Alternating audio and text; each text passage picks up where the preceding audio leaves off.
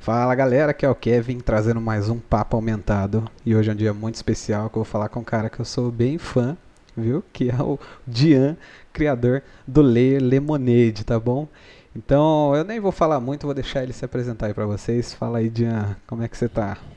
E aí, meu velho? Tudo certo? Estamos aí na, nessa nossa gloriosa quarentena, né? todo mundo trancadinho, bonitinho dentro de casa, que não mande passarinho. E, sei lá, para quem não me conhece aí, eu sou Dian Chanassa, trabalho com motion design, direção de arte há, há, basicamente 10 anos, né? Eu costumo arredondar os números, tá? Não me leve a mal. Se a galera ver meus vídeos mais antigos, vai ver eu tô falando 10 anos já faz bastante tempo, né? Mas é porque eu arredondo o número dos anos logo para não ficar falando 8,5, 9,5. Mas eu trampo mais ou menos é isso aí na área, né, de motion.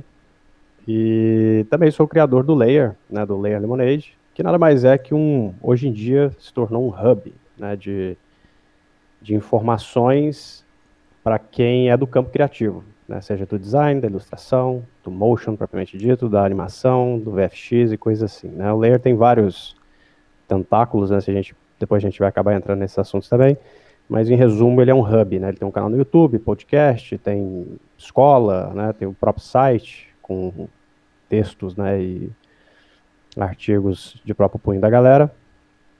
Então, eu trampo com isso. Eu sou de Goiânia, é bom é, deixar isso claro. Eu, eu, moro em São Paulo, mas eu sou de Goiânia. Inclusive, a maior parte da minha carreira, eu moro em São Paulo há um ano só, né? Então, eu estou bem pouco tempo por aqui. Inclusive, uma hora, né? Pior momento. Pior momento que eu escolhi para mudar para São Paulo. mas é isso. Resumindo a ópera, seria isso. Eu trabalho com motion há esse tempo aí. E é um prazerzão estar aqui, batendo papo contigo. Vamos nessa. Manda ver aí. Cara, que acontece aqui, né, o canal Tutoriais do Kevin, eu faço, comecei a fazer tutorial no Spark porque eu consegui o acesso ao beta para fazer filtro de Instagram e eu fui procurar tutorial e não tinha, tive que me virar com os russos, tailandeses fazendo tutorial e eu falei, mano, eu vou tentar fazer isso aí. Porque eu já, já tinha meio que um costume de fazer isso até para amigo, porque eu não tenho muita paciência de ficar explicando. Então, quando a pessoa me perguntava duas vezes a mesma coisa, eu já gravava um vídeo e falava: ó, toda vez que você tiver essa dúvida, você vê o vídeo. Não é, enche minha boa. paciência. Aí criei o canal de tutorial.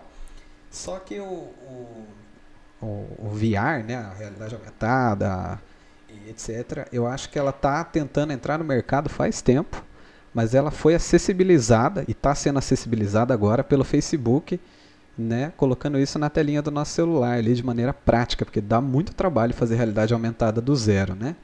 É. E aí, cara, por esse fato, né, por estar no Instagram, atraiu muita gente que não era do design.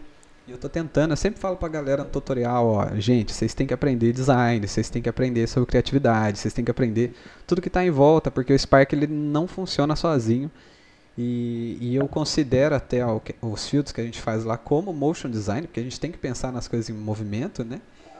E Sim. eu trouxe você aqui justamente para é, iniciar as pessoas dentro de motion. As pessoas nem, nem conhecem esse termo, fazem coisas que são motion e não conhecem esse termo. Uhum. Eu queria que você desse uma dica aí para quem não sabe nada, vai pesquisar, é lógico, tem que entrar no Layer Lemonade lá. Eu já assisti, acho que todos os vídeos. Eu conheci ano passado e eu assisti todos. Ótimo. Fazer maratona do Layer é pesado, hein? Tem muita coisa lá. Tem, mas vale a pena. Cara, motion design, assim, resumindo em a nutshell, né? Fazendo um apanhado bem, um recorte bem resumido do que seria a área de motion, ela é uma confluência de três áreas: cinema, animação e design, né?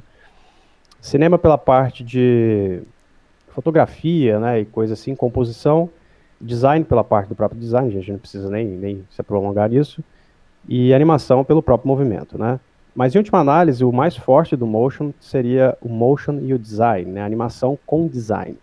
Então, motion designer, se auto-intitular motion designer, ele precisa ser designer e animador. Então, um projeto de motion, digamos que eu seja um motion designer, né, coisa que eu sou, porque eu faço design e animação, uhum. E eu entro em um projeto qualquer de um estúdio e, eu, e naquele projeto eu sou designado só para animar, certo?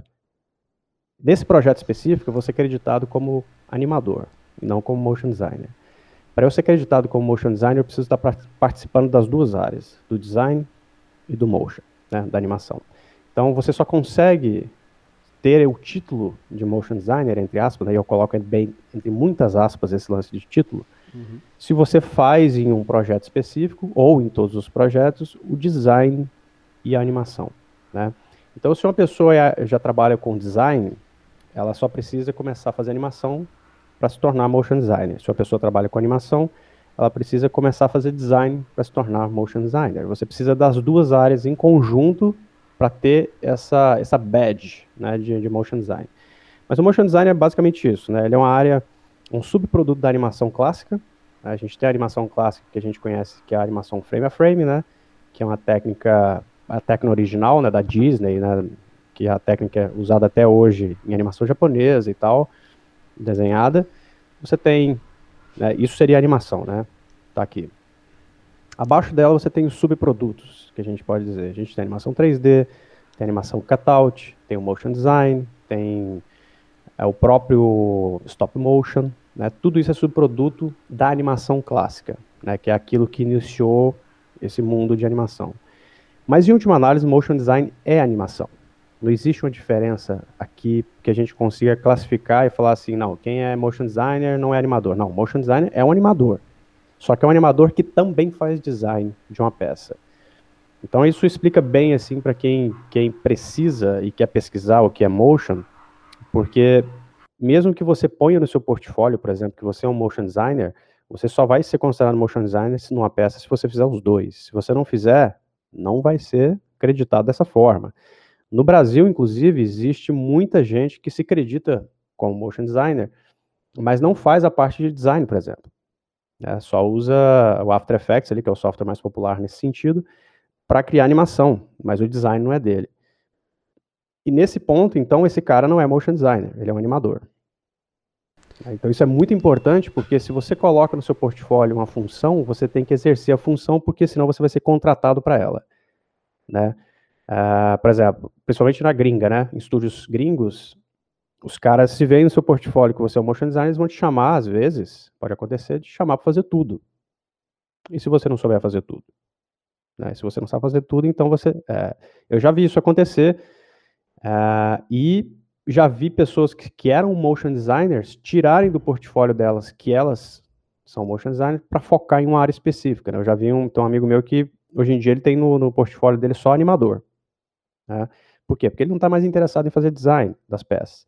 Então ele tirou do design da, da, do, do, motion, né, e colocou só animador. Isso não tira ele da, do universo do motion design, não tira ele do mercado de motion design, só segmenta ele. Agora ele sempre quando ele for contratado, ele vai ser contratado para fazer animação e não design. Então ele não pode mais ser é, contratado para fazer a parte estética do projeto, né? Ele só vai pegar a estética de outros artistas e, e animar, né? Então isso meio que resume mais ou menos a nossa área. Para a galera que às vezes tem algum tipo de dúvida, se quer saber como que funciona, softwares, que a gente tem um milhão de softwares para trabalhar com motion, principalmente o After Effects, né, da Adobe. Uh, dá para dar um rolê lá no, no Layer, no blog. Lá tem um casilhão de, de, de posts e entrevistas com artistas do mundo inteiro da área de motion, de todos os níveis, desde Chris Du, né, que é o cara que criou a Blind, que é o primeiro estúdio de motion, se não o primeiro, um dos primeiros estúdios de motion do mundo, oficialmente, né, que fica em Los Angeles. Chris Du, para quem não conhece, é o além de ser dono da Blind, fundador da Blind, ele tem um canal no YouTube chamado The Future, que é um canal de sobre design, assim, fantástico. Ele é um dos maiores designers do planeta, né? E tem entrevista com ele lá, tem entrevista com o Somei, uma galera dessa área aí que dá para ter um bom vislumbre do que, que é o, o motion, tá? Então dá para resumir mais ou menos assim. Cara, excelente, mano. É exatamente isso que eu quero trazer aqui pra galera. Gente, eu fui burro de novo e me mutei, mas nessa parte eu disse que aqui no interior muitas agências, etc, exigem que um profissional de design ele exerça várias funções dentro de uma agência. E às vezes o cara não é bom em todas e o trabalho não fica tão bom e etc. E também recomendei um vídeo do canal do Lei Lemonade, que é uma palestra muito boa. Eu disse que para quem quer iniciar na área de motion, esse vídeo é ótimo. É. E aí ele vai falar um pouquinho sobre isso agora. Aquele vídeo do Motion Design na área do futuro, né? É, isso é, mas esse, esse, lance que você comentou é um, é um, é um fenômeno muito, muito comum, tá? Não é coisa de interior. Isso eu morava em Goiânia era assim. Aqui em São Paulo tem muita gente que, que pensa desse jeito. E, inclusive grandes agências mesmo enxergam o profissional de motion como se ele fosse um, um faz tudo, né? O cara tem que fazer tudo. E na verdade, apesar de ser uma meia verdade isso aí, porque o motion design próprio per se, né, propriamente dito, ele seria esse cara que faz design, animação, é, e composição, não necessariamente esse cara que está trabalhando num projeto de motion precisa fazer isso, né? Porque como eu disse, se você entrar em grandes estúdios é, com a Vetor Zero aqui de São Paulo, a Zombie daqui de São Paulo também, você pega a Caca aqui de São Paulo também, pega estúdios de outros lugares do Brasil ou do mundo, como a Buck, de Los Angeles e tal, esses caras, eles têm uma pipeline muito segmentada, onde você tem a galera da arte, você tem a galera da animação, e, e é isso aí, da direção de animação, direção de arte e tal. E aí, dentro desses, desse, dessa cadeia, né, dessa pipeline, você tem certos animadores e certos designers que desempenham as duas funções. E aí, é por isso que eu sempre falo para a galera um negócio muito importante. Toda vez que vocês assistirem uma peça de motion, né, ou seja, uma peça de animação é, de um estúdio desse gênero, veja os créditos. Olhe quem fez o quê. E aí você vai perceber que tem lá a galera designers, animadores, e de repente tem um motion designer lá no meio. Quem que é esse cara? Esse cara estava trabalhando nos dois times. Ele estava fazendo animação e design também. E às vezes muita gente, isso assim eu falo porque eu estou há muito tempo já com Layer na área, converso com gente pra cacete, e eu vejo que a percepção que a gente mesmo tem sobre a área de motion é equivocada. A maior parte das pessoas não percebe que motion designer precisa fazer os dois, sacou? Não é uma coisa de um, não é um lado só. E às vezes muitas pessoas que a gente segue, que a gente admira como motion designers, não são motion designers, são animadores, o que é diferente. Ou seja, o cara só faz animação ou são diretores de arte, ou são designers puramente, né, que não fazem a parte da animação.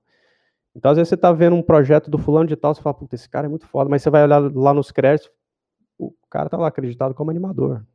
E a gente tem a percepção que ele é motion designer porque ele trabalha no estúdio de motion. Né? Então, é bom ter essa clareza de terminologia na cabeça, porque não é uma questão só de você saber o que, que é o que para conversar fiado em boteco. É para você saber o que, que é o que para colocar no seu portfólio da forma correta e não passar aperto lá na frente, às vezes, é, colocando uma função que você não, não exerce é, no seu badge de entrada na firma. Né? Porque eu já vi acontecer isso de pessoas serem contratadas como motion design e não saber design. Aí não tem jeito, né? O que o cara vai fazer? Ainda se ele for contratado como animador e saber design, aí é o plus, né? Exatamente. Mas agora, se não souber de ficar faltando, aí é complicado demais. É, e por exemplo, uh, uh, tem um cara que, de vez em quando eu faço umas lives com ele lá no canal, inclusive a gente lançou um projeto novo agora, lá no, no Layer, que é o Real Review, né, o projeto. A gente faz reviews de, de portfólios da comunidade de Motion, as pessoas se inscrevem, mandam os, os, os demo reel pra gente, que para quem não sabe o que é demo reel, é, é um compêndio de trabalhos de uma pessoa, né, de um profissional de Motion, e a gente faz review desses portfólios lá no canal. Esse cara que faz comigo lá é o Thiago Maia, que é um brasileiro que é dono da Cook Studio de Londres, né, que é um estúdio que tem 15, 20 anos lá em Londres, né? Putz estúdio de motion famoso. E o Thiago é um cara que já está há 20 anos na área. Ele é macaco velho, sacou? O cara sabe que fala, é dono de estúdio há décadas, e ele sempre fala isso. Que a galera não toma cuidado com a forma como ele se autodenomina. Se autodenomina. E isso é perigosíssimo, porque ele me fala, ele já me falou isso em lives lá no canal, que se ele vê um cara escrito motion designer embaixo, ele sabe que ele pode contar com aquele cara para as duas funções.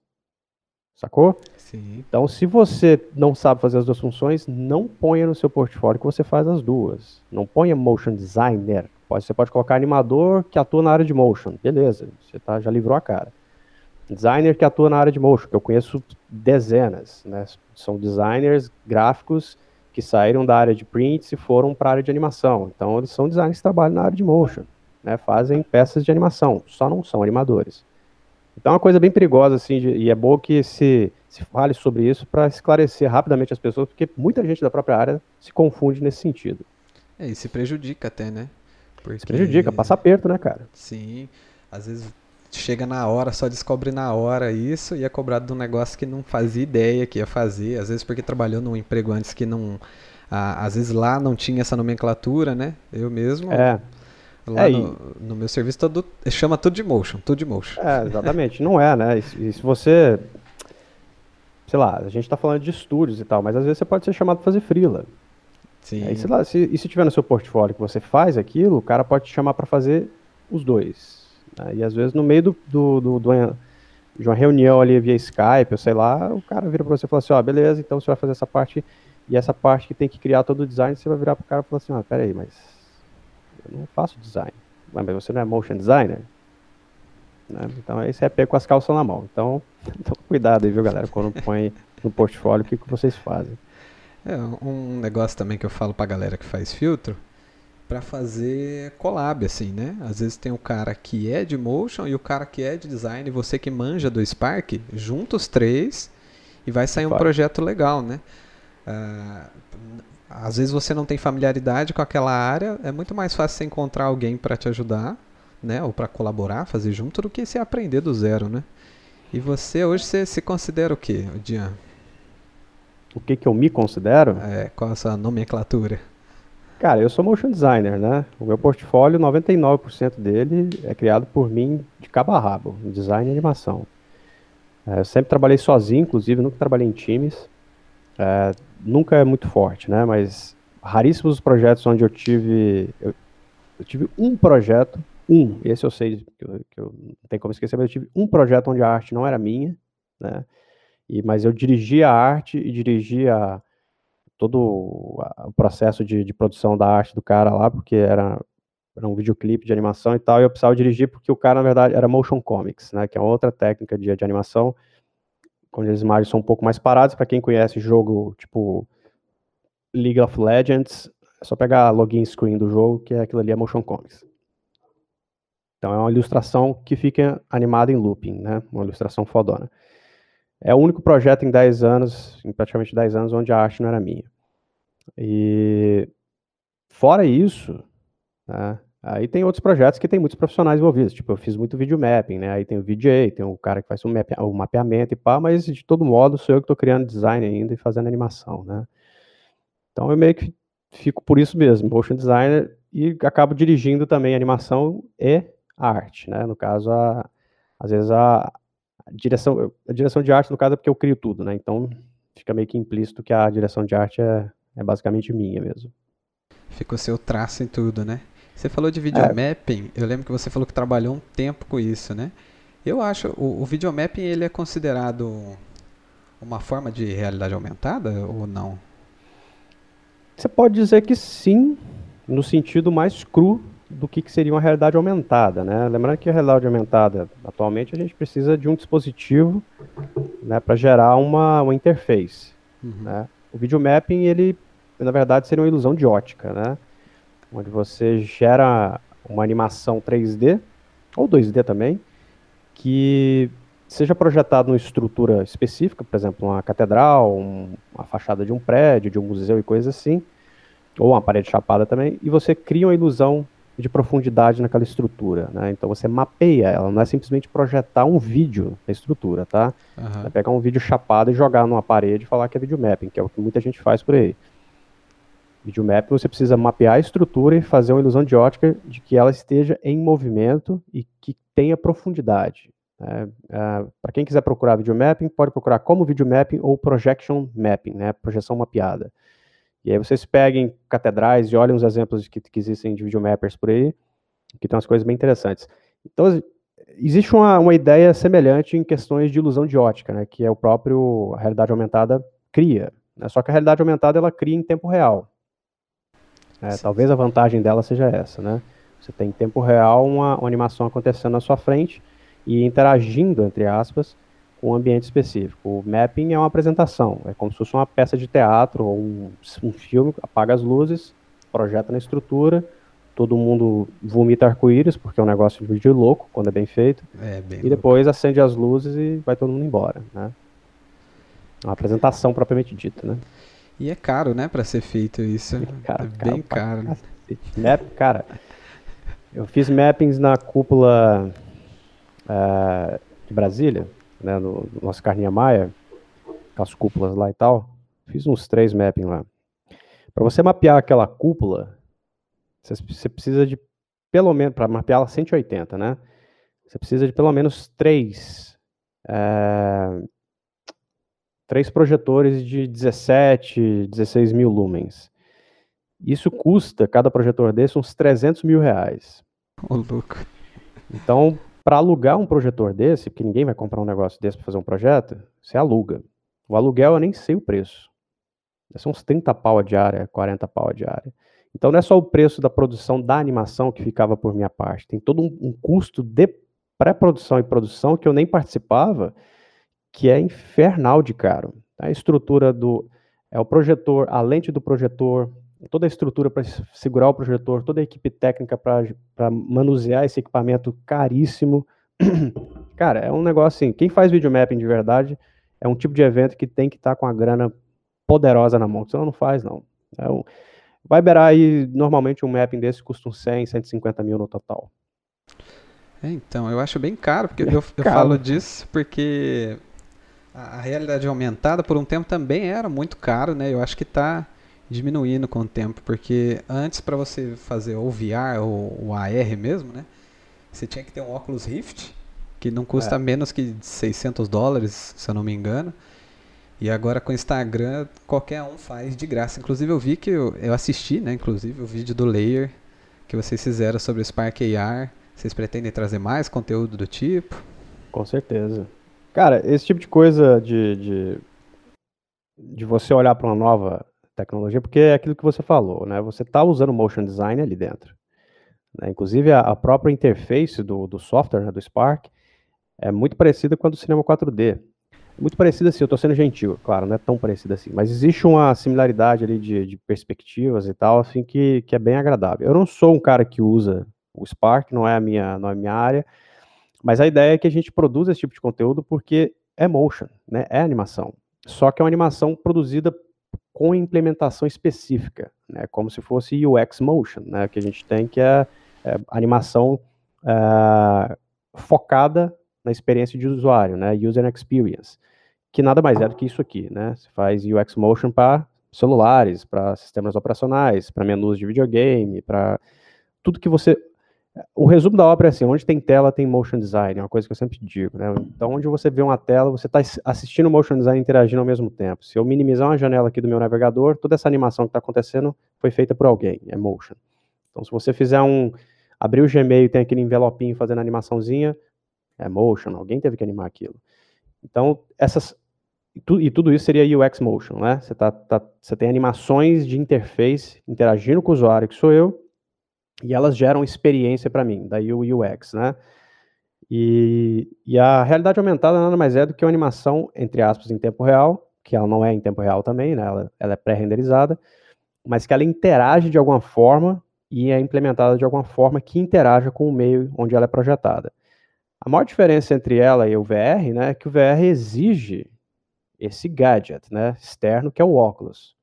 Sim. E isso continua sendo caro. Muito caro. Né? Claro que você tem dispositivos paralelos, né? você pega o celular e enfia no, num papelão e tem a, uma experiência relativamente próxima a um VR, mas não, nada substitui um óculos VR que custa 4 mil reais e precisa de um PC parrudo para rodar. Ainda é caro, né? E, e, a minha experiência com VR é péssima, tá? Já vou deixar isso claro. É, eu não, não gosto de realidade virtual. Eu acho legal realidade aumentada, mas realidade virtual me incomoda muito. Então, provavelmente eu sou de uma geração que não vai aproveitar a realidade virtual, se ela por um acaso colar de vez. Né? Me dá enjoo, me dá dor de cabeça, não, não consigo. É, eu tive uma experiência ruim com, com VR, que eu tava num negócio de terror, e alguém pegou no meu pé nessa hora. E aí você não tá vendo nada, você só tá vendo o jogo, dá um desespero absurdo. Que é, é eu, quis, eu, eu, eu, quis jogar Resident Evil 7, por exemplo, em VR. Foi isso aí mesmo. Pois é. Eu, e, e é o tipo de experiência que eu meio que sempre quis, sacou? Pô, ia ser do caralho e tal. Mas a questão é que a gente já parte para um lance fisiológico, né? Que já não é mais assim, eu quero. A sua fisiologia às vezes não tá pronta para aquilo. É. Então, a minha fisiologia, pelo menos, é óbvio que eu não insisti o suficiente, porque também tem um período de adaptação, às vezes, com uma tecnologia desse gênero, né?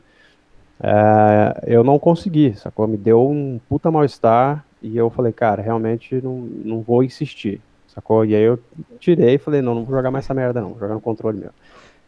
Parece que engana o cérebro, né? Porque você tá. Você tampa todo o seu campo de visão, não tem. Você, chega uma hora que você esquece que você tá com uma máquina na cabeça, né? O problema é o, é o input delay. É Existe um delay ainda na, no VR, e esse delay ele é percebido pela nossa percepção. E, é, e esse, apesar da gente uh, começar a acreditar que é verdade, mas essa, esse processo de acreditar que é verdade é só da, da superfície da sua percepção. A parte mais profunda da percepção sabe que não é verdade e percebe esse de, pequeno delay que existe na, na diferença onde, né, de movimento das coisas e tal, de texturas. E isso meio que pode começar a incomodar o cérebro, né? Então, eu imagino que certas, uh, certas pessoas vão ter problemas com VR. Eu, por exemplo, jamais assistiria um filme em VR num cinema, porque provavelmente eu vou vomitar, assim, baldes. Então, eu deixo realmente para a galera, para a nova geração aí, testar à vontade, né? E é importante dizer que certas animações ou certos jogos e coisas assim que são produzidos para VR precisam ser produzidos com óculos VR na cara. Você precisa animar com isso, tá? É Caramba. É como você fazer é, filme 3D, 3D no, com óculos, né? Sim. Para projetar no cinema com aquele óculos 3D, não 3D de Pixar. Filmes que são feitos para projeção 3D precisam ser animados com óculos 3D na cara. Você não, não pode animar de forma convencional. Se você pegar qualquer making-off de filmes que foram feito pensados em 3D, você vai ver que os animadores estão lá no desenhando ou fazendo as animações lá 3D. E os caras ficam com óculos na cara, o óculos 3D e fica assim. Saca? levantando, e, levantando e abaixando o óculos para ver né, o 3D. E deve ser um inferno produzir desse jeito, porque você fica com duas percepções embaralhadas, né? Que é a flat e a de profundidade. Eu provavelmente não conseguiria trabalhar nessa indústria com animação 3D nesse, nesse sentido, saca? Eu acho que eu passaria mal em uma semana. Eu também, confesso que sim. Mas agora, realidade aumentada, eu acho que ela é muito fácil aplicada no nosso dia a dia, assim, né? Tanto que eu estava conversando com o Pedro Leal, que ele foi um dos primeiros caras a fazer filtro aqui no Brasil, e ele entrou pro Dev Circle do Facebook. E ele contou algumas coisas que estão para vir aí, né? Uhum. E uma delas é o tracking de cabelo, não faço é ideia difícil. como os caras fizeram isso, mas vai rodar, porque no, no TikTok funciona já, né? Aí vai ter no Instagram. Uhum. E uma coisa que tem umas conversas rolando aí por aí é o tracking de pé, né? Que até a, a Nike já tem um aplicativo que tem o um tracking de pé, que você experimenta os, os tênis. Os tênis e vai vir para o Instagram também. Então, eu acho que cada é. vez mais ele fica mais aplicável ao dia a dia, assim. É, eu tô imaginando uma galera vestindo pé de hobbit por aí já. que a galera incrível. vai fazer de meme com isso aí. É, não sei se você viu aqui no Brasil, né, até esse Pedro falou que ele participou das primeiras reuniões que teve com a galera do Facebook, né? E que a galera de fora do Facebook achou incrível que o Brasil faz tanto filtro com texto e tanto meme, assim, sabe? Era 80% dos filtros brasileiros era meme. É mas, é, mas é interessante, porque através desses experimentos bizarros que às vezes a comunidade faz, você consegue ver até onde aquela tecnologia vai, né? E também você pode causar imprevisibilidades na, na aplicação. Às vezes o cara tá ali brincando na casa dele, ele cria uma função para aquilo ali que ninguém ainda originalmente pensou, né? A gente pode pegar até o After Effects como exemplo disso. O After Effects é um software que é originalmente um software de pós-produção. E ele hoje em dia é um software nossa, nem sei falar essa palavra. Majoritariamente usado para animação 2D, né, para motion design. E ele não é um software para isso. Nunca foi. Tanto que o nome chama After Effects, né, de pós-produção. Ele é um software de VFX. Mas ele não é usado para isso. Ele é usado para animação 2D. Então, às vezes, você tem uma, uma função específica de um aplicativo e ela muda de direção por causa do uso da comunidade. Né? Isso acontece bastante. Então, às vezes, esse lance de tanto meme que a galera faz, né, de ficar tentando achar. É, como é que se diz? Pelo em, em casca de ovo, né? Uhum. Cavucando a ferramenta até o, o fundo dela, às vezes gera algum tipo de aberração que, que não foi prevista. Né? E essa aberração pode virar, às vezes, no futuro, a aplicação máxima dessa, dessa função. É, Eu tenho um exemplo que eu sou cheio de fazer essas coisas também. E eu tinha que fazer, não sei se você já viu a arte de Google Display, que a gente faz em, em Google Ads e tal. E era para um cliente que pedia muita alteração de texto. E era uns trocentos formatos, uns 49 formatos, toda vez alterando um por um, um por um no Photoshop. Puta saco. Aí eu fiz eles no After, que o After você consegue linkar os textos, né? Que você muda um e muda em todos. Fiz todos os Google Display no After. E nem foi arte estática dentro do After Effects só pra mim não perder tanto tempo alterando. Cara, eu faço tudo dentro do After. Uma- uma- inclusive, a maior parte das minhas artes são de, de projetos meus são feitas no After. Eu não uso Illustrator, não uso Photoshop. Eu uso quando eu preciso muito. né? Mas, na medida do possível, a maior parte das coisas que eu faço é feita no After com Shape Layers, né? que é a ferramenta nativa vetorial do After. Né? É uma coisa, é, um- é uma pipeline meio arriscada, mas é uma pipeline que eu confio, porque eu sei usar muito software, né? Mas eu só faço thumb, tudo, cara, tudo que você imaginar de, de, de style frame, still frame, eu faço tudo no After. É porque é um software que eu tenho muito conforto de trabalhar, né? Quando eu saio do After para o Illustrator, eu, eu costumo apanhar muito. É porque eu não sou, não sou um cara que tem formação no Illustrator, sacou? Eu nunca usei, nunca usei o Illustrator a um ponto como um designer gráfico usa de verdade, né? Muito menos o Photoshop. Então eu aprendi a usar esses dois softwares mais como companions do After do que como ferramentas majoritárias que algum dia eu tenha usado, né? Então é natural que eu meio que fique inclinado para After Effects porque ele não é mais fácil, mas eu me sinto mais confortável nele para fazer essas coisas. Eu entendo perfeitamente. O meu é o Photoshop, no caso. Eu não consigo fazer as coisas no Illustrator. É, Eu faço tudo no Photoshop. E, mas daí no, em vídeo, né? Pra mim é o After sempre.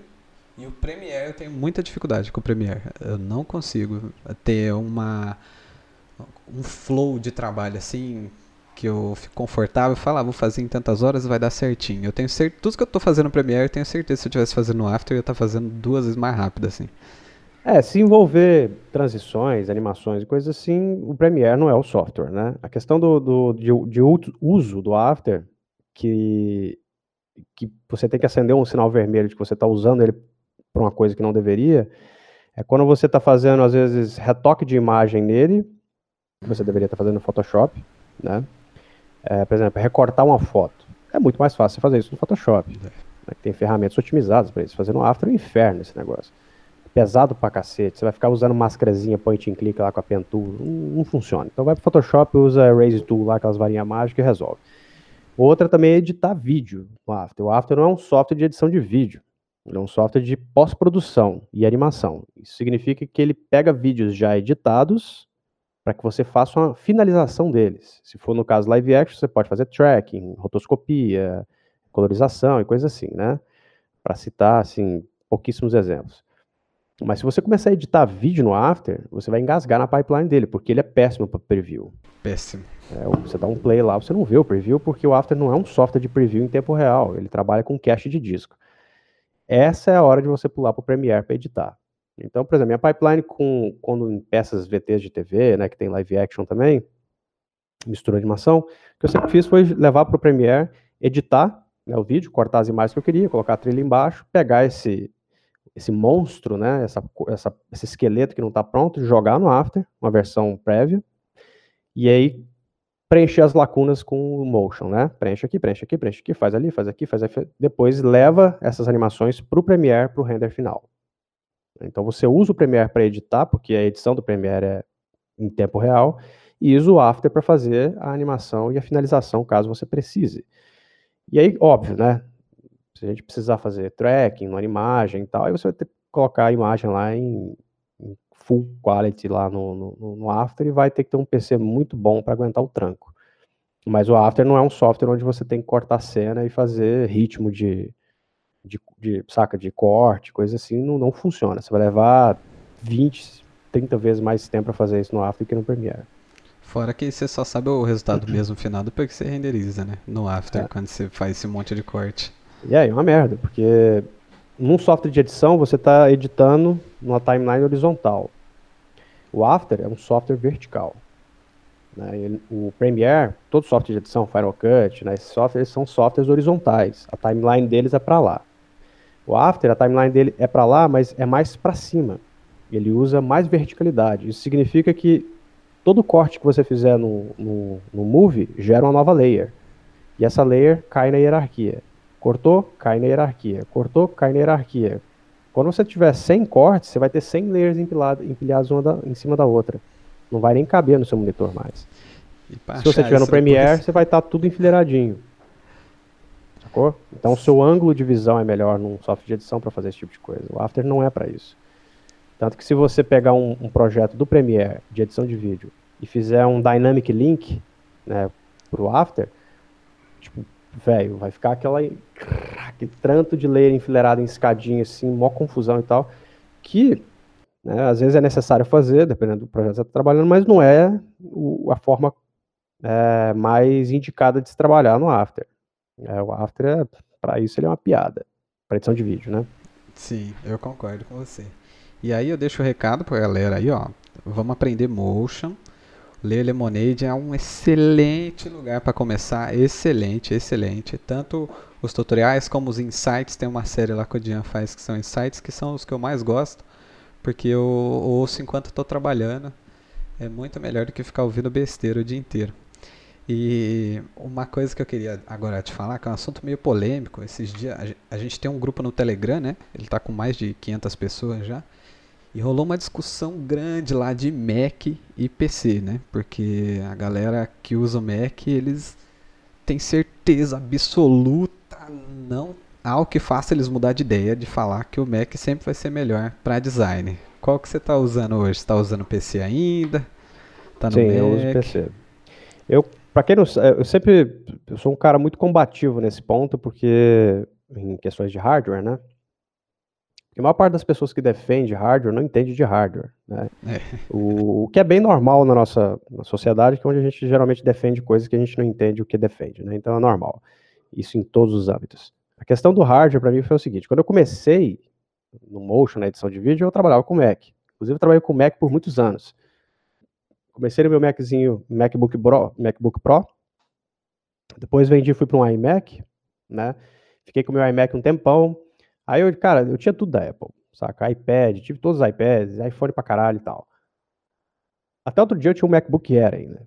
Só que a questão é a seguinte: chega um momento de onde você está trabalhando que das duas umas, ou você escolhe é, workflow, né, que é fluxo de trabalho, ou você escolhe fetiche.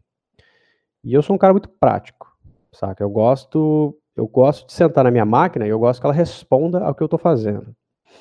E infelizmente Macs não fazem isso. Nunca fizeram. Então eu sempre tive Mac porque eu sempre gostei da, do design do negócio, ah, do sistema operacional, IPPP, aquela, toda aquela onda. Mas a gente está falando de uma época onde você usava o Windows Vista. Tá? Aí não, tem, né, não dá nem para discutir Sim. qual é melhor, Windows Vista ou Mac OS Leopard, né? Snow Leopard, no caso da época. E... Só que hoje em dia, desculpa aí os, os puristas de Mac, o Windows 10 é a mesma coisa que um Mac, cara, é a mesma coisa. E quem está ouvindo isso e ficar ofendido, está ouvindo isso de um usuário de Mac de anos. Eu usei Mac, o meu primeiro computador foi um Mac. E, mas eu não tenho fetiche, sacou? Eu sou um cara desapegado. Então o que eu, o que eu percebi foi o seguinte: é que uh, você pode usar Mac se você não faz questão de trabalhar rápido e de, de, e de entregar assim, o mais rápido possível um trabalho. E, obviamente, gosta de pagar caro certo? É, Mas se você tem, tem, prazer, tem amor ao seu dinheiro e gosta de, de trabalhar rápido sem dor de cabeça, você deveria ter um PC. Por mais que falem que o Windows é ruim, ah, porque dá crash e tal, eu, eu nunca tive tela azul em um PC meu, trabalhando com o que eu trabalho, cinema 4D, After Effects e tal, e eu tinha uma porrada de kernel error, kernel panic no Mac. Né? Uma vez por semana, pam, dava aquele treco, aquela tela cinza lá, é tudo com um monte de língua esquisita, kernel. E no Windows não. Então, na verdade, na minha opinião, o problema não é o PC, é o usuário. Né? Então, o cara que não sabe usar um computador, ele não vai saber usar um Mac. Se o cara, o Windows tem um monte de vírus, eu, eu nem, nem antivírus eu tenho no meu PC. Eu também não. Porque eu não pego vírus, eu simplesmente não navego onde eu não deveria para não pegar vírus. Ponto. Então, se você consegue né, é, usar sua máquina como uma máquina de verdade de trabalho, você não vai ter problema com ela se você souber usar, souber montar, souber qual peças comprar. Não adianta você comprar um PC Reba e tentar trabalhar com ele. Aí também, né, é forçação de amizade. Mas hoje em dia não se trabalha com Mac é, no campo criativo se você tiver bom senso. Né? Entendo as pessoas que têm seus Macs lá de 27 polegadas, mas elas estão todas afogadas numa pipeline. Né? Pela um, um, terço ali do preço, eu compro um PC que dá de 10. É, tem um amigo meu que trabalhava com videomap, trabalhou com videomap comigo há muito, muito tempo. É, lembra na época do Mac Pro lixeirinha? Lembra. Ele comprou um Mac Pro daqueles de 30 pau. Nossa. E ele sabia que eu entendia de hardware, levou lá no estúdio, né, pra eu dar uma olhada. E eu tinha, na época eu tinha comprado, fazia uns dois meses que eu tinha comprado esse, um PC de 15 mil. Ou seja, metade do preço. Sim. É. Cara, o, o Mac, aí eu peguei um projeto meu, a gente foi testar, né, ele levou lá para eu testar. Aí ligamos lá no, no, no, no, monitor externo que eu tinha, pá, peguei um projeto meu do cinema 4D, joguei no meu, no meu PC, abri, pá, manipulei, dei um, um render lá só para testar e joguei no Mac dele. Cara, o Mac do cara deu crash. Então, assim, você não consegue nem, às vezes, nem comparar. E esse é o problema, e esse problema, na verdade, ele vem de uma época onde o Photoshop, o Illustrator, o After Effects eram softwares exclusivos de Mac. Então criou-se essa, essa noção de que ter Macs né, e que a plataforma da Apple era uma plataforma profissional. Isso já passou, galera, desde a década de 90, tá? Desde que, desde o final da década de 90, isso já, é, já não existe mais. Desde que esses softwares migraram para o Windows, isso já não existe mais. Claro que a plataforma da Apple por muito tempo ainda era mais sólida e confiável até para trabalhar, né? Mas hoje em dia já não é mais assim. Então, se você fizer uma matemática muito simples aí na, na, mesa, você vai ver que você vai pagar 15 mil num Mac e com 15 mil você compra um PC, cara, que não vai te deixar na mão por 5 anos. É. E 5 anos para uma máquina é muito tempo. Né? Então, assim, é, eu sempre falei, falei, sempre falei isso muito lá no, lá no canal do Layer. Já fiz vídeos sobre hardware e tal, explicando pra galera como é que funciona. Porque se você souber como funciona hardware, você com pouca grana, você monta um PC bala 5 mil, 6 mil reais, você monta um, um excelente PC para trabalhar com, com, com Motion, onde você gastaria às vezes 10, 12, 15, às vezes até 30 mil para ter um Mac, só porque ele é prateadinho e tem uma maçã atrás, né? E aí é de novo, uma questão de preferência, de fetiche, mas eu, hoje em dia eu sou um cara muito prático, eu não tenho fetiche por marca. Se o negócio faz uma coisa e é mais barato e faz melhor, não tem por que eu comprar outra. Se eu quiser um Mac, eu ponho ali na minha, na minha mesa ali para navegar na internet. Aí beleza. Eu pego o MacBook Air ali e põe ali. Porque se você for em grandes estúdios, é, aqui de São Paulo mesmo, você vai ver Macs nas ilhas dos caras. Mas mais na parte de edição, às vezes. Na é. parte pesada de animação, esquece, não, não passa da porta. Principalmente animação 3D. Nossa. Não chega nem, nem, não chega nem perto. Os caras só usam PC. Mac fica na, na recepção. Então, eu vejo isso, que nem você falou, é usuário mesmo. Muita gente às vezes tem um notebook, notebook Dell, e aí ele troca um notebook de R$ 2.500 por um Mac E aí, obviamente, vai ser melhor, porque é a comparação que ele está fazendo, né? Errada. Mesma coisa do celular. O cara troca um Moto G por um iPhone, ah, aí fala, nossa, iPhone é muito melhor. É covardia, né? É, então. É, a percepção, a percepção de, de, design industrial, isso tudo influencia muito na galera, né? Mas o que a gente tem que olhar quando a gente trabalha na área não é o que eu gosto, saca? Não é o sistema que eu gosto, não é só isso. Tudo isso influencia também. É, ótimo, é lógico que se você gosta de trabalhar no Mac OS e tal, e aquilo te faz de alguma forma um pouco mais produtivo, ok. Mas isso vai acabar quando você estiver na barra, na barra de render ali do After ou do Cinema 4D ou de qualquer outro software. Não adianta você estar confortável no seu Finder, porque ele não vai te ajudar a renderizar o render que você precisa entregar para o cliente agora. Né? Então, é, quando você começa a trabalhar realmente na área, por exemplo, é, eu fiz um movimento para PC faz muito tempo. Né? E comecei a mostrar para a galera na internet que eles poderiam usar Macs se eles usassem com uma condição, porque eles gostam de Macs, não porque eles eram melhores. Sim. Porque isso é muito sério. Né? Quando você fala para mim assim, né? Se um cara chega pra mim, não, já eu uso Mac porque eu curto. Ah, beleza, então, velho. É isso aí. Cada um na sua, você usa. Agora, eu não uso PC porque eu curto. Eu uso PC porque é prático. É barato, é, é, é, é modular, né? Posso uhum. desmontar essa encrenca aqui, trocar tudo se eu quiser. Economizo uma baba. E é responsivo. Eu não estou olhando para o meu gosto pessoal aqui, eu estou olhando para minha praticidade, cara, para o meu bolso, para como a minha, minha, meu workflow vai funcionar e coisas assim. É, é, são aspectos muito simples mesmo. Então, nesse ponto, tudo bem, se o cara quiser usar, beleza, mas não me venha com a ladainha de que é melhor para trabalhar, porque não vai ser. Se você quer um monitor de cor, você vai pagar 12 mil reais no monitor de cor lá. Não vem falar que um iMac tem um monitor perfeito para colorização, não é assim que funciona. É, a galera tem uma. São as lendas que são espalhadas, né? A galera vai meio que passando isso adiante para não virar elefante, né? e vai espalhando essas notícias, como elas, essas conversas, como se elas fossem verdades absolutas, né? Na época que eu entrei na área era assim, todo mundo só, só usava Mac, né? E todo mundo só falava que Mac era a máquina ideal para trabalhar. E depois eu descobri que era uma conversa fiada, que na verdade essas pessoas não sabiam nada de hardware. Por isso elas usavam Macs. Porque daí elas não precisavam se preocupar com o hardware dando pau na mão delas. É, eu concordo total, assim. Primeiro, que eu sempre falo pra galera de design, tudo bem você ter um, um notebook, mas tenha como máquina principal uma CPU, porque ela qualquer CPU vai rodar melhor que qualquer notebook, além de ela claro. ser modulável, né? Você consegue melhorar ela com o tempo, notebook não, você tem que jogar no lixo e comprar outro. O, e, e, a galera começa e quer notebook e fala, ah, eu preciso de um notebook melhor, preciso de um notebook melhor. Eu falo, mas gente, você já pensou em comprar uma CPU? Porque talvez seja mais barato e melhor, né? Porque o notebook, pelo fato dele ser portátil, ele é mais caro, né? Então, muito mais caro. Muito, e né? Vale, e vale lembrar que os. É bom lembrar aí para os usuários de Mac que os, os, os componentes de um iMac são todos de notebook, tá? Então, quando você tem um iMac, você tem basicamente um notebook com tela grande em cima da sua mesa. Essa é a remada que vocês passam quando usam iMacs para trabalhar nessa área. Com relação a notebooks, uma coisa eu preciso dar crédito para a Apple, porque eu usei MacBook e MacBook Air por muito tempo. É, para mim, os melhores notebooks do mundo são da Apple, mas não para trabalhar. Certo? Para usar. É, portabilidade, porque eles são fininhos, são leves. O, é o melhor teclado que eu já digitei na minha vida é teclado de MacBook Pro. É, é fantástico. A, a, é, touchpad é bom para caramba, é super responsivo. Isso aí é inegável. Mas, para usar, para navegar na internet, escrever texto e coisas assim. Para trabalhar, mano, aquilo ali é uma carroça. Você liga dá até medo.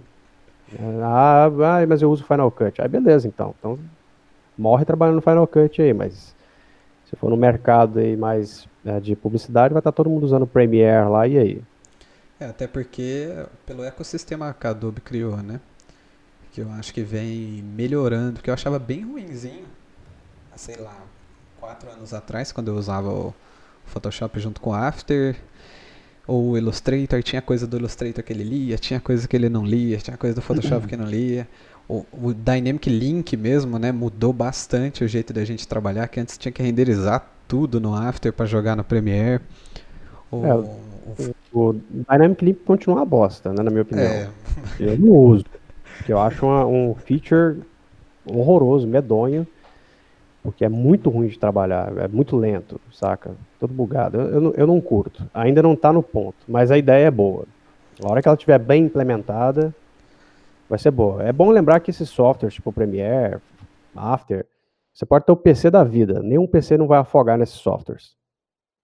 Meu PC afoga nele. Meu PC é muito bom. E a galera aí que está entrando para fazer filtro, já falamos sobre design aqui, estamos falando de motion. Você acha que, é, que nem o Instagram ele trouxe a realidade aumentada dessa maneira? Você acha que tem uma grande tendência disso aumentar bastante ainda esse ano, mesmo com a quarentena, etc? Ou você acha que é uma hora de ter mais cautela, ir para outras áreas? Cara, eu acho que a arte digital tem a tendência, na verdade, a crescer, tá? Porque a quarentena vai durar um bom tempo ainda. Uhum. É, a gente ainda vai ficar nessa situação de voltar de quarentena mais um tempinho bom. Então, esquece live action. Esquece qualquer tipo de produção live action nos próximos, pelo, pelo menos um ano aí. Tô sendo gentil ainda. Então, tudo que tem a ver com produção digital, no sentido de animação, motion design, não sei o quê, tudo isso vai ter que ser usado a, saca, a máxima potência. Então, qualquer área que se beneficie de animação vai ser automaticamente alavancada. Né? Claro, a gente está falando de uma área aqui onde a implementação é diferente de uma animação. Né? Eu faço minha animação de motion no After, dou um render, mando para o cliente, acabou. No caso de, um, de, um, de uma animação de realidade aumentada, de um filtro, né, existe o processo de implementação, é um pouco diferente, é um processo um pouco mais burocrático, vamos dizer assim. Porque você tem que fazer animação, você tem que fazer uma composição bonitinha, tem que fazer aquele filtro e ele tem que funcionar implementado no shape do rosto da, das pessoas, né, vamos dizer assim. Mas eu acho que tem super é, é, futuro, porque começou agora, né?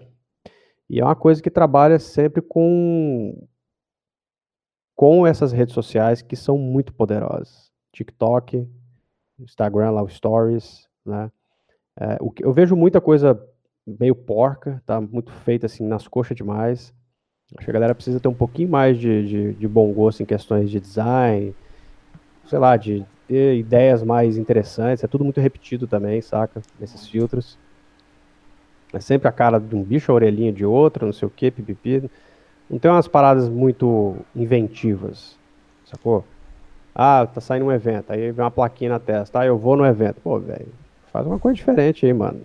Que é basicamente o selo do Facebook lá, do eu vou, colado na sua testa, né, fazendo um tracking na cabeça, né. Então, o processo criativo de criar, o processo de criar esses, esses filtros, eu acho que ele precisa ser um pouquinho reavaliado pela galera que cria. Mas não porque o processo está errado, mas é porque o resultado é muito parecido um com o outro. Então o processo, o processo criativo das pessoas está um pouco embotado ainda. Talvez a, a galera não, não, esteja enxergando ah, o potencial total do, do negócio. E, e eu estou falando isso sendo um completo ignorante sobre o processo de implementação do Spark. Tá? Eu estou falando isso como um animador e um motion designer, que faz parte do processo e tem a ver com a estética do produto final. Né? Então, nesse ponto, eu acho que está faltando um pouquinho mais de cuidado para a galera aí. Mas eu acho, velho, que essas artes nossas de animação, design, ilustração digital, e coisas que são implementações a partir disso, como a própria é, realidade aumentada, não tem para onde correr, não. Isso aí é o futuro. Concordo com você. E isso aí, ó, que é um dos motivos de eu estar fazendo esse podcast, trazendo a galera para conversar, porque a galera não tem esse processo criativo. É, eu falo bastante, ó, pega inspiração do mundo. Você não precisa ficar pegando inspiração de outros filtros, porque daí um filtro faz sucesso e sai umas um milhão de cópia do mesmo filtro. Aí sai Cara, outro que faz sucesso, um milhão de cópia. Uma das coisas que eu mais falo, que eu mais bato na tecla lá no Layer, uh, e até no, no meu curso, né, eu tenho um curso de Motion, e no curso eu tenho um processo de mentoria, né? onde faço live com alunos e tal. E muita gente sempre me pergunta esse lance sobre processo criativo, né? Tipo, como buscar referência, como né, achar fontes que possam me dar aquele clique, né? E, meu, a, coisa que eu mais falo pra galera, assim, para você procurar referência de motion, não assista motion design. Para mim isso é básico. Né? A não ser que o cliente te manda uma referência específica, olha, Jan, eu quero que você faça uma animação com esse copo. Então, eis o copo como referência. Tudo bem, aí o cliente está me mandando uma referência específica. Mas se eu estou procurando uma referência para me inspirar, para fazer um projeto pessoal, uma coisa assim, eu não vou procurar em portfólio de estúdio. Eu tenho um milhão de fontes de, de, de arte em volta de mim, eu posso ler alguma coisa, eu posso, não só literatura propriamente dita, mas como artbooks, é, gibi, HQ, né, para quem curte. Vai jogar videogame. Videogame é uma das, maiores, das áreas artísticas mais é, poderosos do planeta. Né? Se você quer trabalhar na indústria digital de animação, de, de design, não sei o quê, na minha opinião, você é obrigado a jogar videogame. Não é porque você gosta, você tem que jogar. Porque os melhores artistas do mundo estão na indústria de videogame. São os melhores modeladores, os melhores diretores de arte, os melhores animadores, os melhores programadores, está tudo lá. Então, quando você liga um jogo, você não está só jogando para babar na frente da tela. Você está jogando também para aprender com esses caras como se faz uma boa composição, como se anima bem, como se implementa bem, como que um menu é criado, como que um menu pode ser animado, sabe? Como é que funciona o botãozinho que está animado no cantinho da tela ali, da tela de loading, tudo isso tem alguém fazendo. Então, a aula em tempo real. Vai assistir filme, vai assistir animações, sem preconceito de animação. Ah, não gosto de anime. Vai assistir anime, obrigado, porque a melhor animação frame do planeta é a animação japonesa. Não gosto de 3D, vai assistir mesmo assim, porque a melhor animação 3D do mundo é a americana. Então você tem que ter todo esse escopo né, de, de referências que não englobem somente a área que você atua. Porque a maior parte das pessoas fica, ah, vou criar um filtro do, do, do Instagram. Aí vai lá e fica vendo um monte de filtro, como você falou, né, um monte de filtro de pessoas que já fizeram. Aí não, né? Aí você está se intoxicando com, com os outros. Cria a partir disso. Saca? Você tem a técnica na mão, no caso, a aplicação na mão. Como que isso pode ficar interessante? Vai buscar referência em filme sci-fi, porra. Né? Vai buscar referência em livros, é, HQs, artbooks, que tem essa, às vezes um pouco mais dessa, dessa linguagem mais cibernética, que tem a ver com, com realidade aumentada, no sentido de futurismo, né? Futurismo é uma palavra diferente, né? de, de tecnologia, no caso, né? Porque isso vai te dar substrato. Né? E criatividade é um processo que depende de substrato. substrato é aquilo que você ganha através de experiências cotidianas comuns ou experiências artísticas. E nem todas elas são, às vezes, vinculadas com a área que a gente atua. Né? Ou seja, eu sou animador, sou motion designer, uh, e a maior parte da minha inspiração não vem dessa área, vem da literatura, né? que é uma área que eu realmente gosto muito mais do que animação. Né? Eu escrevo muito, li, já li muito, então eu, a minha referência é literária. Inclusive, um, um bom exemplo disso, talvez assim, para a galera entender de vez o que eu quero dizer, é você pegar diretores de cinema. O diretor de cinema ele não assiste o filme de outro diretor de cinema para ter inspiração para fazer o filme dele. Ele tira, da, geralmente, da literatura as referências que ele quer para criar o filme dele mesmo que exista uma inspiração direta de um outro cineasta, o que realmente pega um cineasta né, original como Spielberg, esses caras, é a literatura. Então ele usa uma arte diferente contar a história para criar a própria forma de contar a história dele. Então você tem que sair, afastar realmente da área de atuação. Isso não quer dizer que você não precisa ficar ligado, não é isso. Tem que olhar os trends, as tendências e tal, e de preferência olhar as tendências para se afastar das tendências. Porque eu já entrevistei muita gente no Layer, Inclusive, animadores e designers trabalham em Hollywood.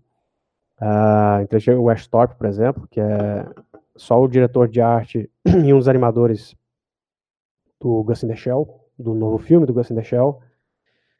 E ele e uma das perguntas que eu fiz para ele foi exatamente sobre tendência. O que, que você faz sobre as tendências? Ele falou, para onde a tendência aponta, eu vou para outro lado. Então, geralmente, grandes artistas, né, pessoas que são talentosa e tal, tem essa tendência a não se, se apegar à tendência. O cara se afasta. Perfeito. É exatamente isso. Falou, me deu uma aula aqui. Porque assim, cara, é incrível, é incrível. Você mesmo deve ver diariamente nas stories é, vários efeitos que você acha que é o mesmo, mas na verdade são de cinco pessoas diferentes. E até em coisas mais básicas, como por exemplo, muita gente quer fazer filtro de maquiagem, mas em vez das pessoas que é tão fácil, né, você pesquisar, por exemplo, tem tanta blogueira de maquiagem que faz maquiagem criativa para você se inspirar ali, que não é exatamente um filtro. E mesmo assim as pessoas se inspiram em outros filtros, né? E a tendência, esse negócio de fugir da tendência é porque não é todo mundo que foge, né? A, a maioria vai ir, então... A maior parte, na verdade, a grande parte segue tendência. Isso acontece em qualquer meio, né? Porque é muito mais fácil você seguir uma tendência do que criar tendência. Sim. Então, o, o sábio é o cara, né? E o criativo é o cara que criou a tendência que você está seguindo. É você só mais um que está tá seguindo a tendência. Então é muito mais fácil você seguir né, uma, um trend do que criar a coisa. É muito mais fácil você é, xerocar a arte de alguém, mesmo que de forma disfarçada, do que sentar a bunda na cadeira ali, gastar um tempo adquirindo substrato de outras áreas para poder né, ter o tal do clique que todo mundo quer e criar a sua própria arte. Não estou dizendo que todo mundo precisa ser 100% criativo e 100% original, porque ninguém é original 100%. É. Tanto que a gente bebe de outras fontes, né? Então, minha, o meu próprio estilo mesmo de animação e de design tem muita coisa de animação japonesa, porque é uma coisa que eu gosto horrores. É, mas eu não gosto de animação japonesa como as pessoas. E eu gosto de deixar isso muito claro. Porque quando eu falo de, de animação japonesa, as pessoas já lembram de Dragon Ball, Cavaleiro do Zodíaco, mimimi. E eu não estou falando disso aqui. Estou falando de animação japonesa de verdade, que é o que a gente geralmente não assiste no Brasil. Essa, essa outra parte eu já assisti muito também, e eu gosto também, mas é o blockbuster japonês, né? É o tipo de animação mais baixa do Japão, com todo respeito a quem curte também. Mas o Japão, a, a mídia mais poderosa de contar a história deles são os animes. E tudo que a gente tem acesso de animação japonesa, em geral, tudo é uma palavra forte, mas em geral, são, animação, são o tipo de animação mais baixa do Japão. É, o tanto de animação foda que existe no Japão, de diretores assim, espetaculares, diretores inclusive que a gente conhece sem saber, cara, não tem como calcular. Saca? É como você pegar toda a filmografia de Hollywood lá e tirar os blockbusters da jogada e o que sobrar são os filmes bons, né? Entre aspas. Porque eu gosto muito de blockbuster também, eu gosto de Vingadores, gosto de super-herói, o cara 4, mas eu não posso considerar isso uma. O, como é que se diz? A, a arte primordial do cinema. É, existem filmes muito fodas por aí que dão de 10 em qualquer filme da Marvel, sacou? E não tem ação nenhuma, às vezes é só diálogo. E aí vem o lance da inclinação artística, né? Você prefere o quê? Né? O que, que você prefere? E aí você também tem que ter a inclinação do profissional, que é o lance de você assim, beleza, eu prefiro o filme de Vingador, mas eu sou obrigado a assistir esse, esse, esse filme para desenvolver meu processo narrativo de como escrever roteiros. Eu preciso estudar fotografia, então eu preciso assistir filmes específicos, de diretores específicos, que têm fotografias muito específicas. Então, esse, de novo, é o lance de você ter, de você ignorar sua predileção, que a gente estava falando sobre hardware agora há pouco. Ah, eu prefiro o Mac. Beleza, essa é a sua predileção. Mas qual que é o, o realmente obrigatório? É você ter uma máquina boa ou você ter uma máquina ruim, entre aspas, e trabalhar com ela só porque sua predileção é pela máquina. Da mesmo modo, quando você tem acesso a certas áreas de, de certos campos artísticos, a gente tem a mania de ter uma predileção sobre certas coisas. Mas não é só isso que a gente tem que consumir. Né? Então, eu estava assistindo uma animação muito interessante essa semana, chama Keep Your Hands Off, Heizouken. É um nome meio complicado. Que é de um diretor japonês chamado Masaki Yuasa, que é um dos melhores diretores de animação do mundo. Essa animação é sobre como criar animação. E como é difícil o processo de designers, ilustradores, sound designers, animadores, diretores de animação, produtores e tudo assim. E é genial. Pergunta se alguém assiste. Não. Não conheço. Quer dizer, eu, eu conheço esse anime. É que... genial, velho. Eu fiz um stories ontem dele. A gente tá gravando aqui e tal, mas né, ontem eu fiz um stories mostrando uma resposta de um personagem sobre o processo de animação, que é assim, uma das coisas mais perfeitas que eu já vi. Então são animações, cara, que, tipo, essa animação não tem nada, não tem ação, não tem herói, não tem casa de zodíaco, não tem porra nenhuma. É uma animação simples sobre o cotidiano de um monte de moleque que quer criar um clube de animação e começam a perceber como a animação funciona, como é complicado, como é caro, como demora. E aí você, como animador, no meu caso aqui, eu olho para aquilo e falo, puta merda. É exatamente desse jeito. Até pior no caso que eles estão falando da indústria japonesa, né? Uhum. Então é legal você ver esse tipo de coisa, né? E é legal quando as pessoas começam a entender que a gente está falando no caso de animação japonesa, que a animação japonesa não é só essa superfície que a gente enxerga, de porrada e Hadouken, saca? Tem realmente histórias muito boas. Tem diretores é, americanos, como. Como é que é o nome do cara? Tem um diretor aí do Requiem para um Sonho, que eu não lembro o nome dele, que ele simplesmente ripou Kibo, um filme do, de um diretor chamado Satoshi Kon, um filme chamado Perfect Blue, para quem não conhece. Que deveria, se não conhece, assista Perfect Blue, de um diretor japonês Satoshi Kon. Esse diretor americano, que é um diretor já ganhou Oscar, o cara, esse cara ripou o filme japonês, o anime, até o take, até os takes da animação o cara copiou é, no filme dele. O Christopher Nolan fez isso com o Satoshi Kon também. O Inception tem um monte de takes que são tirados de filmes do Satoshi Kon. Então, quando você não conhece a arte de outro país, né, de outra cultura, você fica achando que certos caras também são super originais. E não são. As inspirações dos caras estão lá. Só que você ainda não está pronto para enxergar essas inspirações, sacou? Satoshi Kon, um dos maiores diretores do Japão, assim, tem uma galera de Hollywood que ri os filmes desse cara. como ninguém conhece, ninguém é assim, né? Tô, digo o público geral, né? Muita gente conhece Satoshi Kon. É igual a história do sertanejo no Brasil, né? Quando começou, quando a gente era bem novinho, tanto de música que era versão de música indiana, música não sei o que, que a gente não tinha internet, não tinha essas coisas, né? Não tinha globalização. É bem parecido. Não tinha como saber, né? Não tinha como, não, tinha, não chegava, né? Você não tinha chega, que ir atrás. Hoje em, é, dia, hoje em dia você tem aí a, a, a, Netflix aí, que tem uma porrada de, de, de, de anime japonês que são espetaculares, sacou? Tem um monte de lixo também, mas tem uma coisa, tem muita coisa boa. Tem um anime no, na Netflix, chama Red Line, que é de um diretor chamado Takeshi Koike. Esse cara, esse Takeshi Koike, ele é um dos maiores gênios do Japão.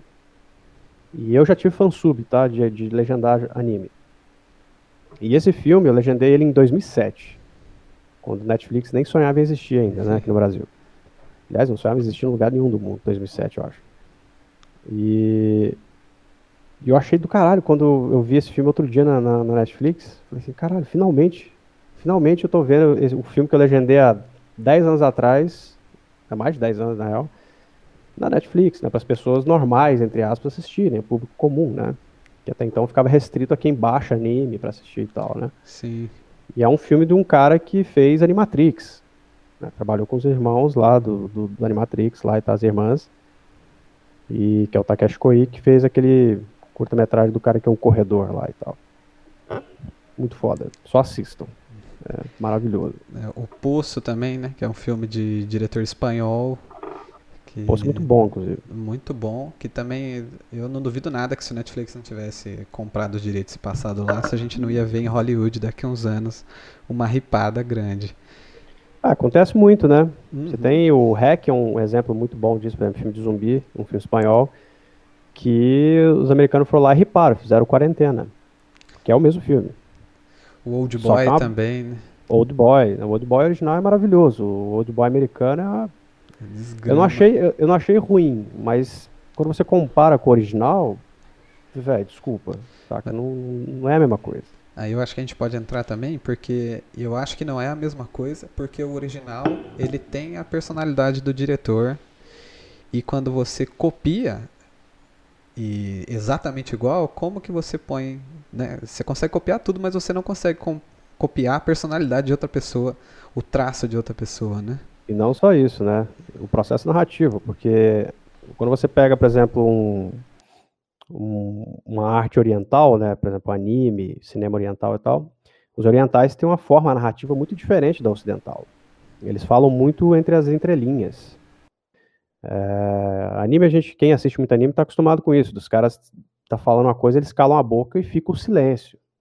E aí você que não está acostumado fica assim, caralho, mano, termina a frase, sacou? E eles não terminam a frase, porque não precisa, porque culturalmente eles entendem o que está sendo dito ali.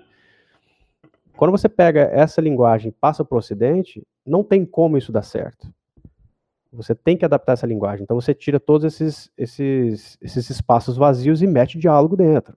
Sacou? Então você já mudou automaticamente a linguagem original do filme aqui. A narrativa mudou totalmente. Mudou a narrativa, o diretor já não é mais o mesmo. Já mudou tudo. Mudou tudo narrativa, o tom, né? às vezes o humor que funciona lá não funciona aqui. É. E, e aí o que é importante também, não só em filme, mas no motion, que eu acho que antigamente, no começo, principalmente aqui no Brasil, ele era 100% varejo, preço na tela, produto e animação aleatória. E cada vez mais a gente tem que contar uma história, né? O, o, o expressar alguma coisa com aquela peça que a gente está fazendo. Que eu acho que isso entra também no filtro, que é uma forma muito fácil das pessoas se expressarem. Você está colocando no, na cara dela, né, a sua arte ali. Então eu acho que é bem importante a questão do storytelling também. É, ah, o storytelling, até no varejo, cara, né, tá, diminu tá aumentando o storytelling. É, o storytelling, ele... O motion sempre foi, pela própria natureza da, da área, uma animação gráfica. Puramente Sim. publicitária. E, só que o motion ele tem uma, ele tem uma, um, uma curiosidade. Ele é como se fosse o celular. Imagina o celular há 25 anos atrás. O celular hoje em dia é basicamente um buraco negro. Ele sugou todas as tecnologias para ele. Né? Então ele sugou seu PC para acessar a internet, ele sugou sua câmera né, para você filmar e tirar foto, Ele sugou sua calculadora, ele sugou sua TV, ele sugou o diabo. Você pode enumerar todas as tecnologias que você tinha na sua casa, tecnologias até, até analógicas, estão todas nesse aparelho aqui agora. Então ele é basicamente um, um hub, né, que resumiu vários dispositivos, sejam eles digitais ou analógicos, num lugar só. O Motion faz isso com, com a linguagem de comunicação. Ele pega a animação gráfica original que ele para onde ele foi criado. E hoje em dia, no ponto que a gente está, ele já englobou animação tradicional, que é animação clássica, animação 3D pesada, que é animação que a gente conhece de cinema, VFX muito pesado, ou seja, composição, né, e coisas muito pesadas de, de animação 3D de cinema, veio para ele também, e começou a englobar outras áreas, porque, como eu disse, o UX Motion depende do, do motion designer, né, do profissional, para ser criado. Então, toda animaçãozinha de menu que você vê no seu celular foi feita por algum motion designer. Todo íconezinho que você clica e anima, né, e quando você fecha aquela animação acontece, isso é uma animação feita em algum software, como After Effects. Alguém fez isso. Então, você vê um, uma, um subproduto original da animação clássica sobrepujando a animação clássica e meio que pegando a animação clássica para si, né? E aí começou a aparecer storytelling, por exemplo que é uma coisa que é muito usada na animação clássica, porque é, uma, é basicamente animação de cinema, né? Você precisa ter uma história para contar, de uma série e tal. E o motion tá, tá nessa. Então, onde a gente está hoje em dia, é praticamente toda peça de motion precisa ter storytelling. Claro, estou falando aqui, não estou falando de, de peça de varejo, né? Varejo continua igual, é isso aí, faz parte, faz parte do mercado também. Mas a maior grande parte das grandes peças de motion, do grande, dos grandes estúdios de motion, produzem peças que contam alguma história. Então, a própria narrativa, né, o próprio ato de contar história foi é, sugado pela, por esse campo, né, que era eh, esse motion graphics, né, motion design, e agora é usado por ele. Então, você não consegue mais perceber onde termina uma área e começa a outra. Hoje em dia, você não consegue mais falar, ah, esse estúdio aqui é um estúdio de animação. Ah, aquele estúdio ali é um estúdio de motion. É tudo a mesma coisa hoje em dia. Porque o motion design meio que sugou todas essas áreas para um lugar só, sacou? Perfeito. Cara, adorei. Adorei tudo. Nosso papo já bateu mais de uma hora já. E eu queria pedir para você agora, né, esse aqui é ouro aí para você que tá vendo. O Dian tem muito mais lá no Lemonade para você ver de Dian e de, da equipe do Lemonade também, não é só você, né? E eu queria pedir para você agora encerrar o vídeo para mim, pedir like pra galera, se inscrever e divulgar o layer também. Beleza? Vamos nessa. Pode é isso aí, galera. Então vamos, vamos encerrando aqui essa edição do podcast. Como que é o nome do podcast? Que eu esqueci já. Papo Aumentado. Papo Aumentado. Bom nome, hein? Obrigado. Gostei do nome. É isso aí. Então a gente está encerrando aqui essa edição do Papo Aumentado, esse podcast lindão aqui sobre realidade aumentada. É, queria pedir para vocês aí se inscrever no canal, deixar aquele like também, né? Porque é sempre bem-vindo. Lembrando que essas coisas sempre ajudam quem produz conteúdo a continuar produzindo conteúdo, não é mimimi, tá? E procurem também o Layer aí, Layer Lemonade, né? Limonada, camada limonada. Layer Lemonade, só procurar aqui no YouTube. Uh, a gente tem podcast, tem Spotify, tá lá no Spotify também. Tem o canal no YouTube, tem o blog, né, layerlemonade.com, onde a gente produz um conteúdo de ponta a ponta para todo tipo de níveis de profissionais desse campo criativo e também a gente produz muita entrevista, muitos especiais, muito projeto colaborativo de animação. A gente tem projeto de Akira, tem projeto de, de outras coisas lá, que às vezes são assuntos recorrentes da indústria. E, obviamente, né, dê uma passadinha por lá, vai lá e confira o nosso conteúdo. Se você quiser aprender motion, é o lugar. Fechou? Prazerzão estar aqui, espero ver vocês por lá também.